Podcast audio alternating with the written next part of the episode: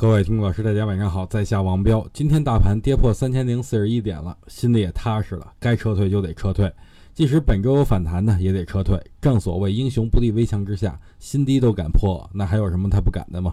而且最近资金肯定是紧张的。第一，世界杯期间买股票的少，赌球的人多；第二呢，钱出去都买独角兽基金了哈；第三呢，就是六幺八电商狂欢节啊，大家都去购物了，所以六月整体来说应该是缩量。但是正因为是缩量，七月才会有，七月才会好起来。